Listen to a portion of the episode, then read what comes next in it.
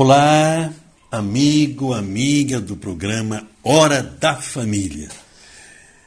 Meu nome é Antônio Carlos Friso, sou professor de teologia no ITESP em São Paulo, assessor do Centro Bíblico Verbo e padre na Diocese de Guarulhos. No programa de hoje falaremos sobre um, uma oração importantíssima a todo judeu ainda hoje e, sobretudo, a Jesus de Nazaré, não é? Dedicamos o nosso programa ao texto de Deuteronômio, capítulo 6, versículos 4 a 9. Isso mesmo. Falaremos durante uma hora sobre quatro versículos da Bíblia. Nos dois primeiros blocos, vamos ver o chamar Israel, esta oração no Antigo Testamento. E nos dois últimos blocos, como esta oração foi importante na vida de Jesus em Nazaré. Vamos lá. Anote suas dúvidas, suas opiniões e suas observações. E mande para nós, e as mande para nós. Vamos lá, adiante. Bom programa.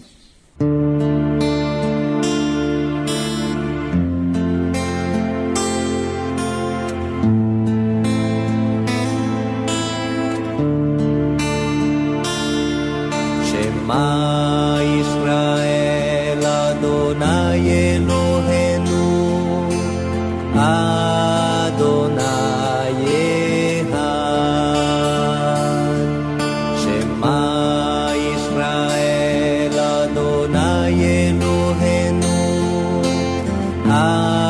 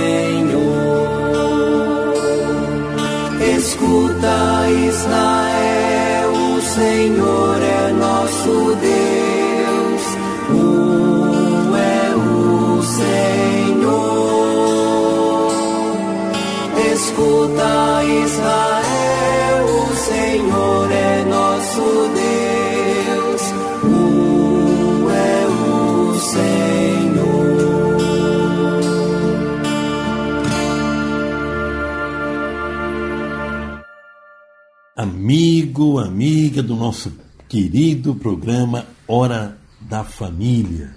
Que coisa boa estar me dirigindo a você aí no seu lugar de trabalho, de estudo, de meditação, em casa, trabalhando, preparando a comida, sabe aquela coisa toda de nós que estamos no carro, às vezes, né? Ou no ônibus ouvindo ali uma mensagem no rádio. Enfim, é um prazer me dirigir a você. E hoje nós vamos refletir no nosso programa Hora da Família um texto bíblico. Isso mesmo, ó. Eu vou escolher aqui um texto do Antigo Testamento. Uh, está no capítulo 6 do livro do Deuteronômio versos 4 a 9. Versículos 4 a 9, capítulo 6 do Deuteronômio. Não é? E eu me encontro aqui no meio do jardim, entre bentivis, sabiás, pardais, coleirinhas, enfim. Acho que eles também vêm para nos dar todo esse ar de natureza, né? Nós que estamos acostumados a andar na roça, enfim. Mas eles também são criaturas de Deus e vão refletir conosco esse texto aqui. O texto diz o seguinte: eu vou ler. Ouve, ó Israel. O Senhor nosso Deus é o único Senhor. Portanto, amarás Adonai, teu Deus, com todo o teu coração, com toda a tua alma e com toda a tua força. Que essas palavras que hoje te ordeno estejam em teu coração. Tu as inculcarás aos teus filhos, e delas falarás sentado em tua casa e andando em teu caminho, deitado e de pé. Tu as atarás também à tua mão como um sinal, e serão como um frontal entre os teus olhos. Tu as escreverás nos umbrais de tua casa e nas tuas portas. Palavra do Senhor. Graças a Deus. Não é? Está aqui. Então, estamos diante de um texto tremendamente conhecido. Em Israel, esse texto abre a programação dos rádios e TVs. Logo, ao iniciar dos, dos programas nas rádios, um rabino ou alguém lê esse texto, um desejo de consagrar o dia, o trabalho, as preocupações, as dificuldades ao Senhor. E, ao encerrar a programação, também se lê novamente Deuteronômio, capítulo 6, versos 4 a 9, onde se encontra a oração do Shema Israel. E Shema, em hebraico, é o verbo ouvir. Isso mesmo. Ouvir a Deus. Trata-se da comunicação, da interação entre Deus e o seu povo. Deus e nós.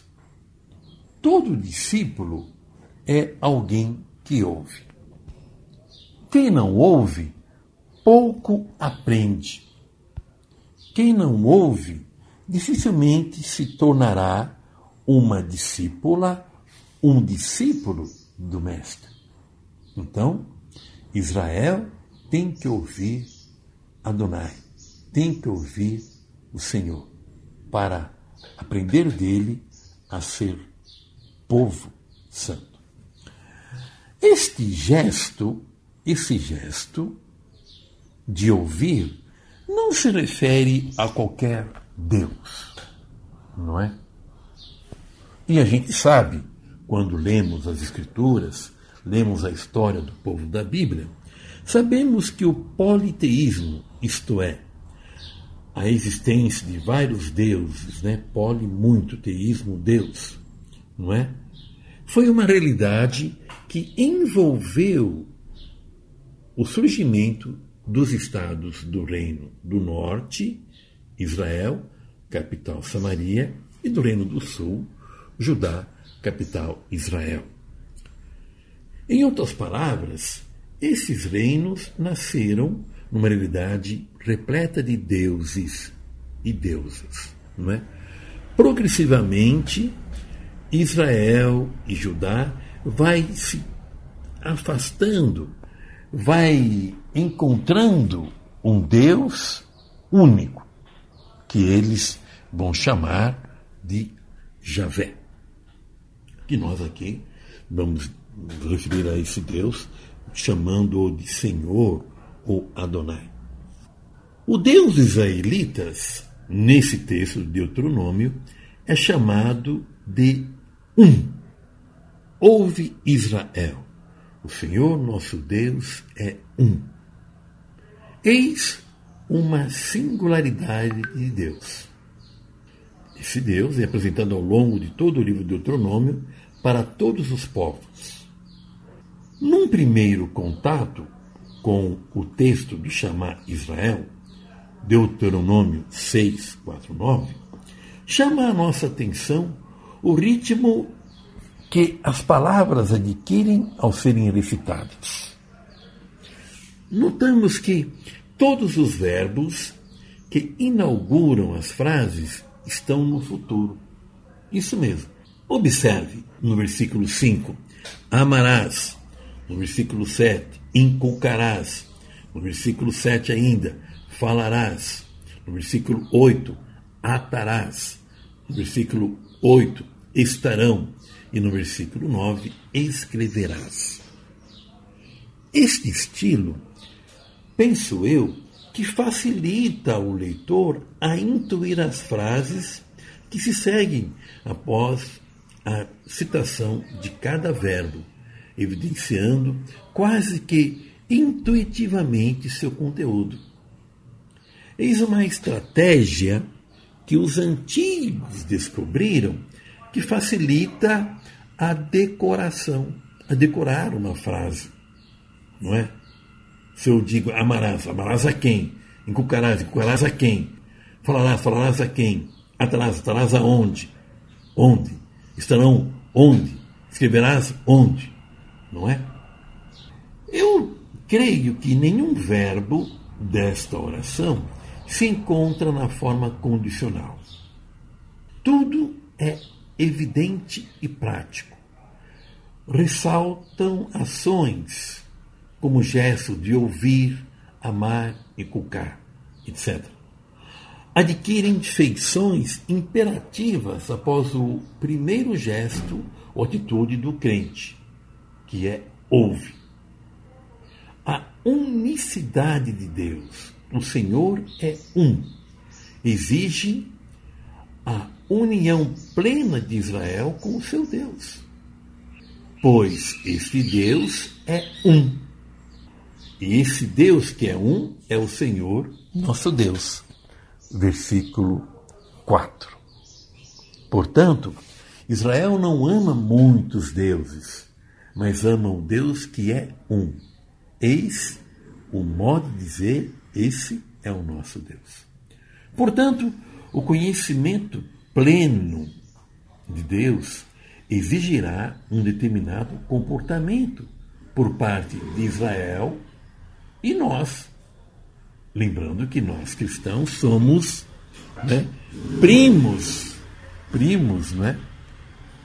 Novos dos nossos primos antigos, né? Toda a nossa tradição cristã nasceu, veio do judaísmo. Então eles são os nossos irmãos mais velhos na fé, não é? Então, exigirá um comportamento uma exclusividade a esse Deus. Não se trata de degladiar, fazer guerra, impor a ferro e fogo o nosso Deus. Pelo contrário, nada de guerra. Nenhuma guerra é santa, nenhuma guerra é justa. Pois numa guerra nós matamos o outro, e o outro também é meu irmão. Se eu não o amo, não amarei a Deus. Primeira carta de João 4. Portanto, nós notamos que tem oito verbos nesse texto. Apenas o primeiro é grafado na forma imperativa. Ouve, procurando ressaltar a atitude e a disposição daquele que ouve. Pode ser uma comunidade orante, pode ser um fiel orante, Pode ser uma pessoa orante, um homem ou uma mulher ou uma criança. O importante é que ele esteja atento para ouvir Deus e aprender dele. Termino essa primeira parte dizendo dos verbos que seguem: amarás, transmitirás, falarás, versículo 7, e atarás e escreverás, versículo 9, escrito na segunda pessoa, direcionam a observância, a obediência e testemunho dos mandamentos, dos ensinamentos recebidos de Deus da parte daquele que ouve. A partir da visão de fé, a sobrevivência do indivíduo e sua família está diretamente condicionada ao modo de cumprir essas ordens. Não há subterfúgios. Ouvir é um gesto, é uma prática daquele que quer se tornar discípulo ou discípula do Mestre.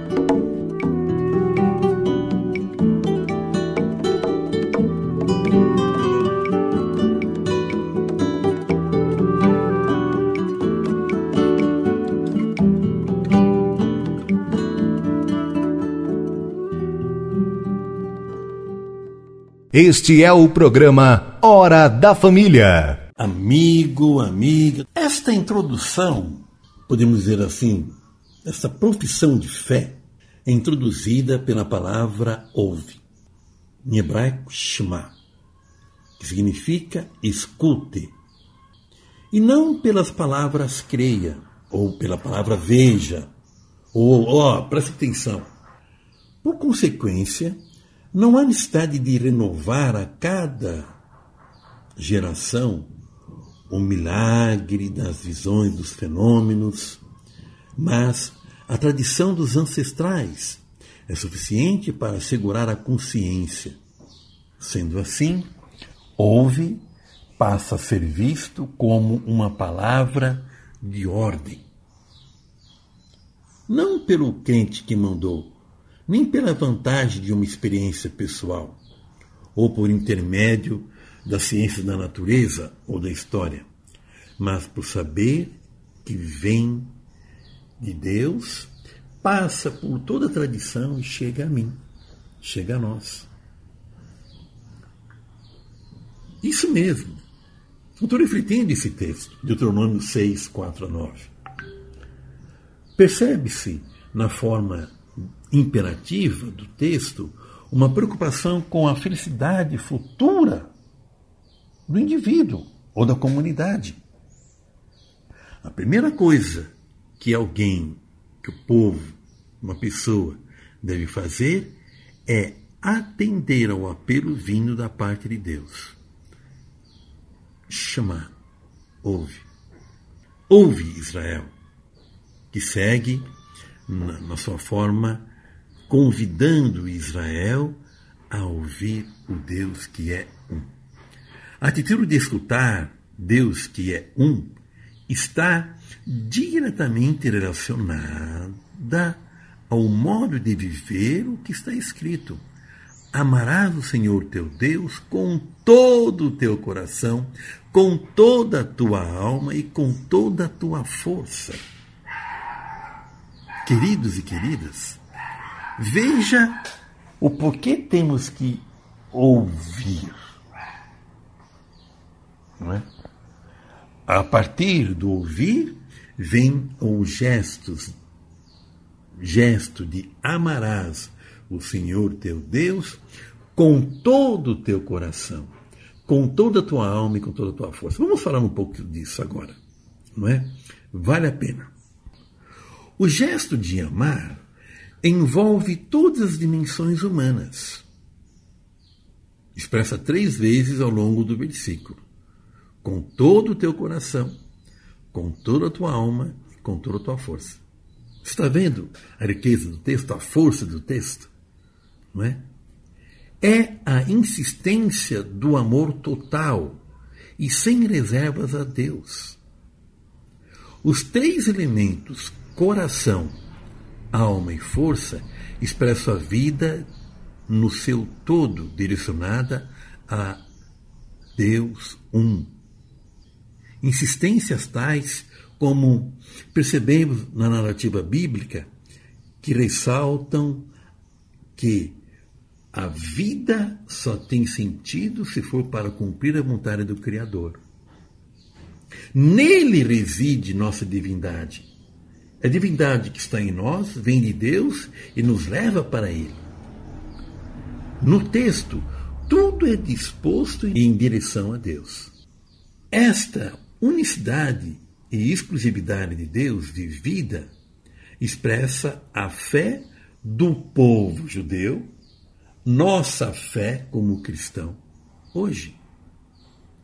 É a afirmação chave no comportamento nosso, no modo de viver a nossa fé, nosso relacionamento com o Criador. A narrativa ainda segue apresentando alguns comportamentos: sentado, andando, deitado e de pé. Longe de apresentar ideias opostas ou antíteses, ressaltam que toda atividade humana, seja esta feita em qualquer circunstâncias, deverá estar sempre envolvida pela dimensão divina. Por isso que o texto fala: sentado ou andando, deitado ou de pé. Portanto, as palavras guardadas no coração legitimam, justificam as tarefas humanas habituais. Quem de nós não senta? Quem de nós não anda? Quem de nós não deita? Quem de nós não fica em pé? Em outras palavras, todo o nosso agir deve estar direcionado ao gesto de ouvir e depois amar a Deus em nossas, nos nossos mais diferentes comportamentos. O texto fala em inculcarás. inculcarás pode ser também repetirás aos teus filhos. Ressalta o valor da tradição recebida que deve perpetuar-se na minha geração. Se até a minha geração, se até nós, nós recebemos isso, devemos transmitir às futuras gerações. O Deus Israel, o nosso Deus, será conhecido como um Deus um por todo o universo. Por isso, nós temos que transmitir isso. Vale a pena citar aqui o profeta Zacarias, capítulo 14, versículo 9. Sim, eu trocarei os lábios dos pobres em lábios puros, para que todos possam invocar o seu nome, Senhor. E ele disse: Nesse dia o Senhor será um e seu nome será um. O gesto de dar testemunho da presença divina ultrapassa uma atitude pessoal, individualista. Adquire aspectos exteriores, pois o amor de Deus deve também ser expressado de modo visual, concreto diante dos homens e de mulheres, em diferentes situações. Por exemplo, eu não vivo, não rezo o Pai Nosso só dentro da igreja. Eu não dou as mãos aos irmãos dentro da igreja.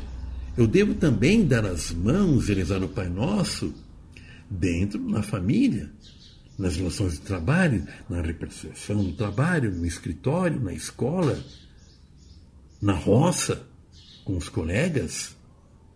Nesse sentido, entendemos a ordem.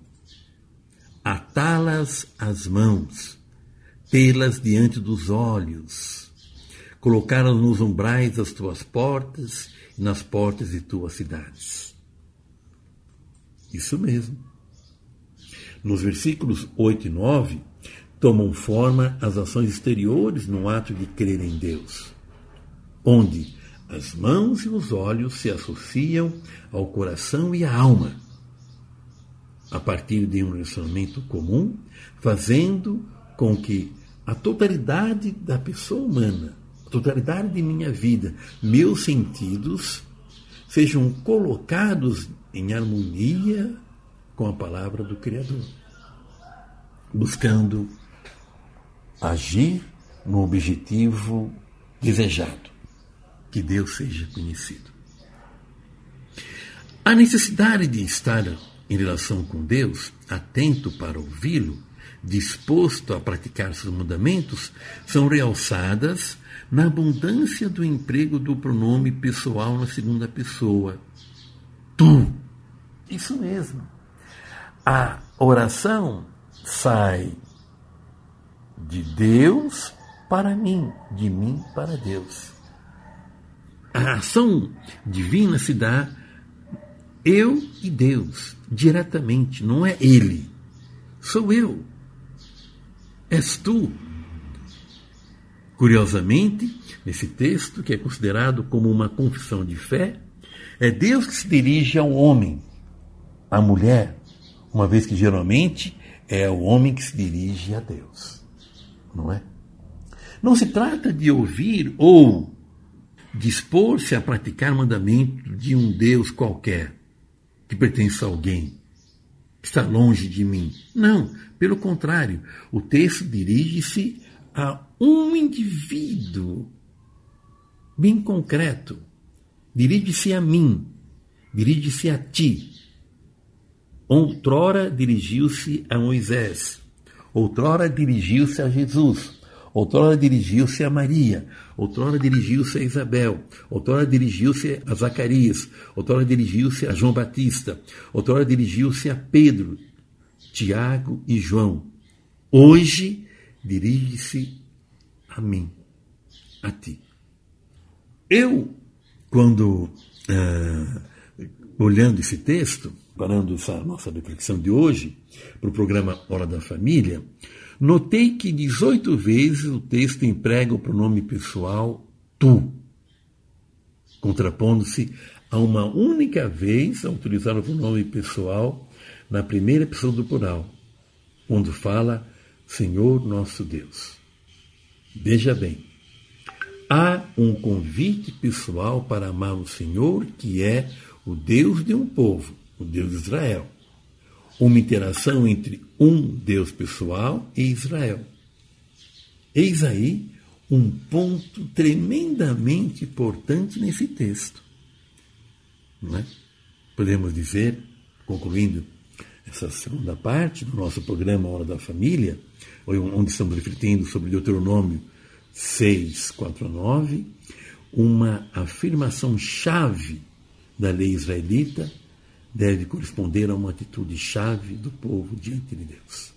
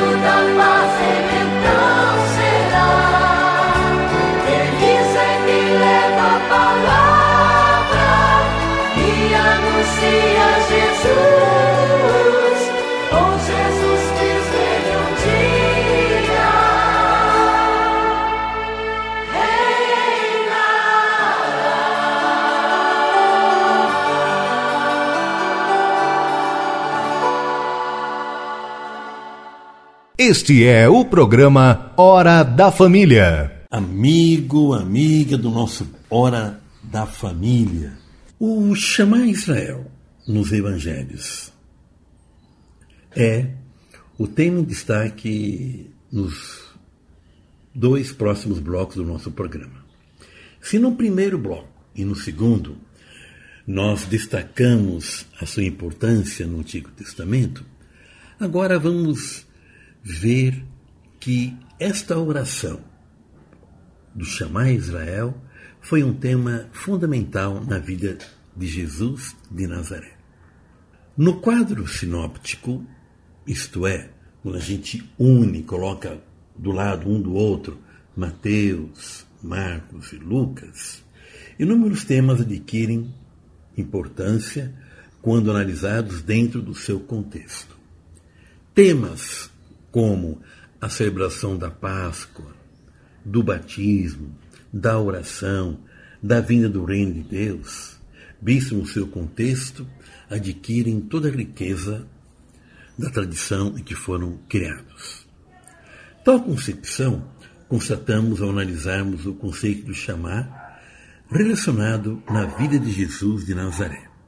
Notamos que Jesus soube integrar-se no ambiente cultural de sua época. Assimilou profundamente uma vida ritmada pela prática das orações. Em Lucas 9, 16, em Marcos 1, 35 e Mateus 5. Pelas idas e vindas às sinagogas no dia de sábado, falou de sua expectativa diante dos sinais da manifestação do reino de Deus. Sobe a Jerusalém pela ocasião das celebrações importantes, sobretudo da Páscoa, atitudes essas que foram mantidas né, pelos apóstolos após a ressurreição de Jesus. Vemos Jesus valorizando a tradição do seu tempo, sobretudo a celebração da Páscoa, cumprindo de tal forma a tradição expressa nos mandamentos. Quando vemos o texto de Marcos 14, 12 a 16, ao narrar a preocupação dos discípulos com a escolha do lugar para a celebração da Páscoa, podemos perceber uma atitude comum de toda a família judaica. Aliás, onde vamos celebrar a Páscoa? Como é que nós vamos trazer, atualizar o memorial de libertação do Êxodo? Como é que nós vamos celebrar hoje a libertação de Deus no Egito, que libertou seu povo da escravidão, desse Deus que hoje também nos liberta da escravidão. Um outro texto significante é o relato sobre os discípulos de Emaús, Lucas 24, 13 a 35. O evangelista Lucas insiste em realçar Jesus em conformidade com as Escrituras. O texto diz: Não ardia nosso coração quando ele nos explicava as Escrituras? Isto é, Jesus conheceu, teve uma, um relacionamento afetuoso com os textos bíblicos, com a tradição religiosa do seu tempo. O fato dos discípulos terem compreendido que Jesus caminhava com eles somente após ouvirem e partirem o pão Lucas 24, versículo 35, criou, despertou uma novidade. Ele é o realizador da Torá. Ele é o realizador das profecias. Um outro episódio importante é o quadro sobre as tentações de Jesus. Está em Mateus 4, 1 a 11, Lucas 4, 1 a 13 nos indica que Jesus se deparou com o projeto de abandonar a Deus, ao confrontar-se com o projeto apresentado pelo diabo.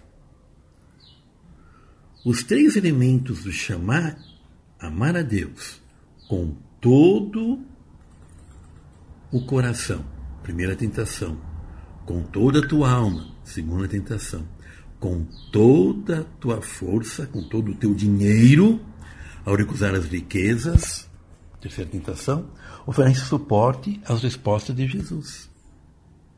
Então, dá para perceber que Jesus enfrenta a tentação recitando o chamar Israel. A narrativa da primeira tentação lembra a falta de pão vivenciada pelo povo durante a saída do Egito. Êxodo 16, versículo 2.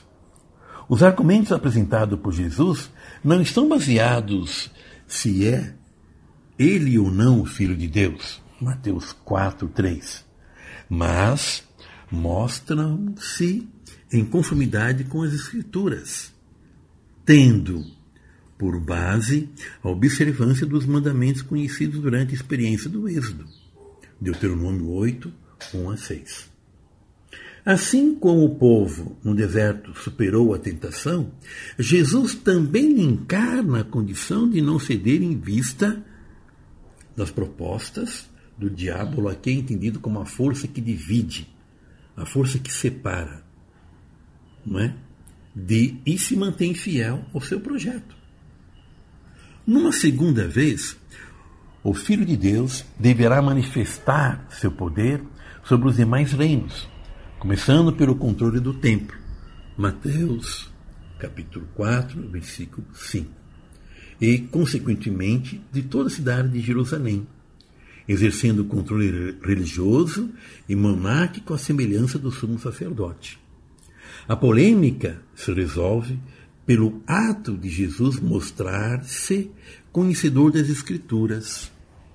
Salmo 91, 11, 12 ele conhece a Torá, Deuteronômio 6,16. E ele age em conformidade com a vontade de Deus. O combate contra a idolatria evidencia-se diante da proposta de possuir todos os reinos do mundo. Mateus 4, 8. E de render culto a um Deus estranho, isto é, praticar a idolatria. Neste confronto impera a fidelidade à tradição. As palavras referentes ao chamar confirmam a luta contra a idolatria e respondem sobre o ser de Jesus, apresentado como alguém que tem uma relação filial com o Pai. Ama-o com todo o seu corpo, com toda a sua alma e com todo o seu entendimento. E por isso os anjos do Senhor puseram-se a servi-lo. Mateus 4, 11. Concluindo, as exigências do chamar norteiam as respostas de Jesus diante do projeto apresentado por seu oponente. Em outras palavras, diante dos dois caminhos prevalece os ensinamentos da confissão de fé presente na tradição de fé de Israel, propondo a cada momento uma resposta com base no livro da aliança, Deuteronômio 8:3, Deuteronômio 6:16, Deuteronômio 6:13. Revela desta forma que o Filho de Deus não é, portanto, um pneumático, não é um maluco, não é um esquizofrênico, esquizofrênico né? que pode livremente fazer o que a ocasião lhe oferece. Mas Jesus é um filho da aliança. Jesus é alguém submetido à Torá e que satisfez as três condições da aprovação. Ele escutou as palavras que saíram da boca de Deus, ele é agarrado às palavras e ele cumpre em sua vida as palavras. Eis aí o caminho da felicidade. Os textos procuram mostrar que Jesus não esteve dividido frente aos perigos de abandonar seu seguimento e compreensão das Escrituras. Ao contrário, exaltam sua disposição positiva a utilizar-se dos escritos, das Escrituras, para mostrar a sua disposição em testemunhar o amor a Deus. O grupo dos apóstolos e discípulos mantiveram-se fiéis aos mandamentos, mostrando-se profundamente empenhados e assíduos à vida comunitária, às orações e à lei do Senhor. Isso vemos em Atos 1, 14, Atos 2, 46, 47. Tema do nosso próximo bloco. Fique aí. Hora da Família com Chamar Israel. Volta daqui a pouco na Vila dos Apóstolos. o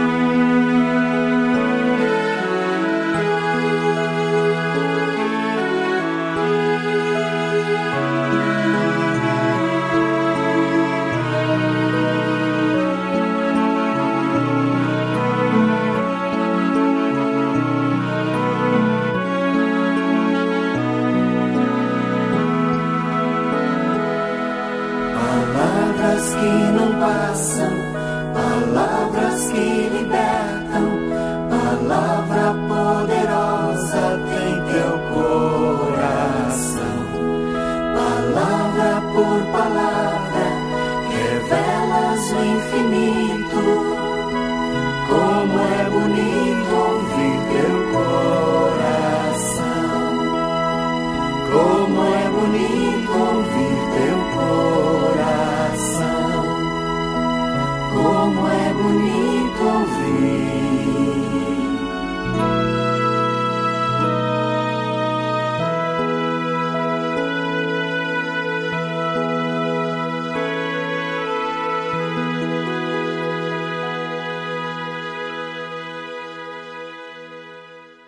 Este é o programa Hora da Família. Amigo, amiga do nosso programa Hora da Família. O grupo dos apóstolos e discípulos mantiveram-se fiéis aos mandamentos, mostrando-se profundamente empenhados e assíduos à vida comunitária, às orações e à lei do Senhor. No livro do Atos dos Apóstolos, capítulo 1, versículo 14, vemos o seguinte texto: Todos estes, unânimes, perseveravam na oração, com algumas mulheres, entre as quais Maria, a mãe de Jesus, e com os irmãos dele. Outro texto significativo dos Atos dos Apóstolos, não é? Que nos mostra uma vida pautada pela oração, nós encontramos em Atos dos Apóstolos, capítulo 2, versículos 46 a 47. Diz o texto: Dia após dia, unânimes, mostravam-se assíduos no templo e partiam o pão pelas casas, tomando alimento com alegria e simplicidade de coração. Louvavam a Deus e gozavam da simpatia de todo o povo. E o Senhor acrescentava cada dia ao seu número os que seriam salvos. Temos aqui um exemplo da comunidade. Atos capítulo 2 pode nos oferecer um raio-x, não é? Destas primeiras comunidades, ao dizer, versículo 42, eles mostravam-se assíduos ao ensinamento dos apóstolos, à comunhão fraterna, à fração do pão e às orações. Então, a gente percebe que, num primeiro momento, o grupo de judeus que aderiram à mensagem de Jesus e, após a sua morte, continuaram fiéis à tradição recebida. Prevalece o apego, o zelo irredutível à, à Torá, tal como uh, lemos em Deuteronômio 6, 4 a 9. Digo isso para percebermos né, que tais gestos garantirão a vivência de uma verdadeira vida comunitária, formando um só coração e uma só alma. Essa expressão talvez tenha sido inspirada no chamar Israel, introduzindo o tema da coinonia, do serviço, não é? Da, da vida partilhada, do socorro mútuo no interior das comunidades, dentro de seu duplo aspecto de divisão e comunhão, salientando que a segurança e o sucesso da missão dos discípulos provém de um comportamento claro e seguro sobre o cumprimento de toda a tradição. Então, vale a pena a gente concluir o nosso o nosso programa de hoje, da Hora da Família, tendo como destaque Deuteronômio 6, 4 9, o tema do chamar Israel, do ouve Israel, não é? E perceber que estamos diante de um grande mandamento. A narrativa da controvérsia feita com as autoridades religiosas da época, em torno do episódio do grande mandamento, é? em Marcos 12, 28, 34, em Mateus 22, 34, 40, em Lucas 10, 25, 28, alguém diz a Jesus: qual é maior dos mandamentos? Não é? E Jesus responde com base no quê? Na tradição. Apresenta Jesus inserido no que há de mais nobre e, por consequência, motivo de possuir relativo status sociais. Perdão, um status social. Conhecimento das Escrituras. No tempo de Jesus, no Israel, tempo da, na Palestina, no tempo de Jesus, O que dava prestígio a um jovem, a um senhor, não era a sua riqueza, mas a sua desenvoltura, o seu grau de conhecimento da Torá. Texto de Marcos 12, só para a gente situar aqui. Marcos 12, 28, 28, 34. Diz assim: Um dos escribas que ouvira a discussão, reconhecendo que respondera muito bem, perguntou-lhe: Qual é o primeiro de todos os mandamentos? Jesus respondeu: O primeiro é: Ouve, ó Israel, o Senhor nosso Deus é o único Senhor. E amarás o Senhor, teu Deus, de todo o teu coração, de toda a tua alma, de todo teu entendimento e com toda a tua força. O segundo é este: amarás o teu próximo como a ti mesmo. Não existe outro mandamento maior do que esses. Leio num texto de Marcos 12, 28 a 31. Então, o que, que nós podemos perceber? Que Jesus tem fama não de fazer só milagres, não de ensinar a justiça, não de curar, mas profundo conhecedor das Escrituras. E ele responde: o primeiro mandamento não é amar a Deus, mas ouvir, ó Israel, o teu Senhor. Então, compreendemos a narrativa, não é? Que aparece outras vezes no Novo Testamento, por exemplo, quando exigem de Jesus uma resposta sobre o pagamento do imposto a César, não é? Em Marcos 12, 13 17, sobre a ressurreição dos mortos, ou a vinda do Messias e sua descendência davídica, em Marcos 12, 35 e 37. Pelas referências dos textos do Deuteronômio 6, 4 a 5, não é? É possível perceber um Jesus tremendamente inserido no seu contexto. A vida de oração deu a Jesus a força para manter, enfrentar seus oponentes e manter-se firme na sua missão. É? E aqui gostaria de uh, terminar nosso programa de hoje, não é? Ressaltando alguns aspectos, não é? Desta vida ritmada pela oração que encontramos no Chamar Israel e nos textos do Novo Testamento, não é?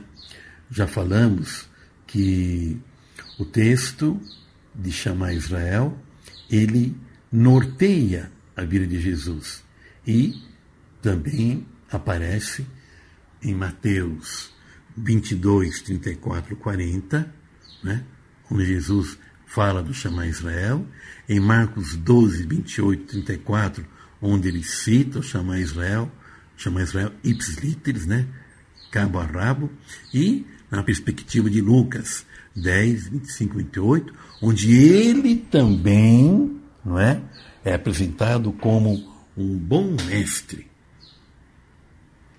alguém que fala a verdade. Não é? Portanto, eu vejo que os evangelistas não procuraram camuflar a verdade profunda dos fatos em torno da problemática do grande mandamento. Eles disseram para Jesus: o grande mandamento é ouvir Israel, amar a Deus com tudo de melhor que você tem e ao próximo como a ti mesmo. Não é à toa que Jesus pautará sua vida, seu projeto nesses dois mandamentos. Eu devo amar o meu Deus com toda a minha força, com todo o meu entendimento, com todo o meu dinheiro e ao próximo como a si mesmo. E dar a vida por isso. Termino dizendo: que o chamar Israel é a ocasião da gente debruçar sobre as páginas do Deuteronômio, mas também ver como ele respinga né, na vida de Jesus. Um Jesus que deu sentido ao chamar Israel, andando é, com os marginalizados do seu tempo, com os pobres do seu tempo, com as mulheres pobres do seu tempo, partilhando o pão com os pobres e dando força não é, às comunidades. E quando aparece o citado, aparece na comunidade, em corpo e alma, partilha o pão, tem peixes, caminha com os discípulos. Então, mostrando que há uma aliança única do Deus um e único, que jamais foi revogada e que Jesus deu a ela pleno entendimento. Então, querido amiga, querido amigo da Hora da Família, deixo aqui o meu abraço e a gente se vê num outro próximo tema sobre algumas páginas importantíssimas da Torá, seja do Antigo Testamento ou do Novo Testamento. Shalom e até a próxima. Você viu? Fizemos um programa todinho só sobre alguns versículos. Deuteronômio capítulo 6, versículos 4 a 9. Esses cinco versículos deu para falar uma hora. Quem sabe a gente não volta para falar de temas específicos aqui no nosso querido programa Hora da Família. Shalom, que Deus abençoe a todos, a minha, a tua, a nossa família. Shalom.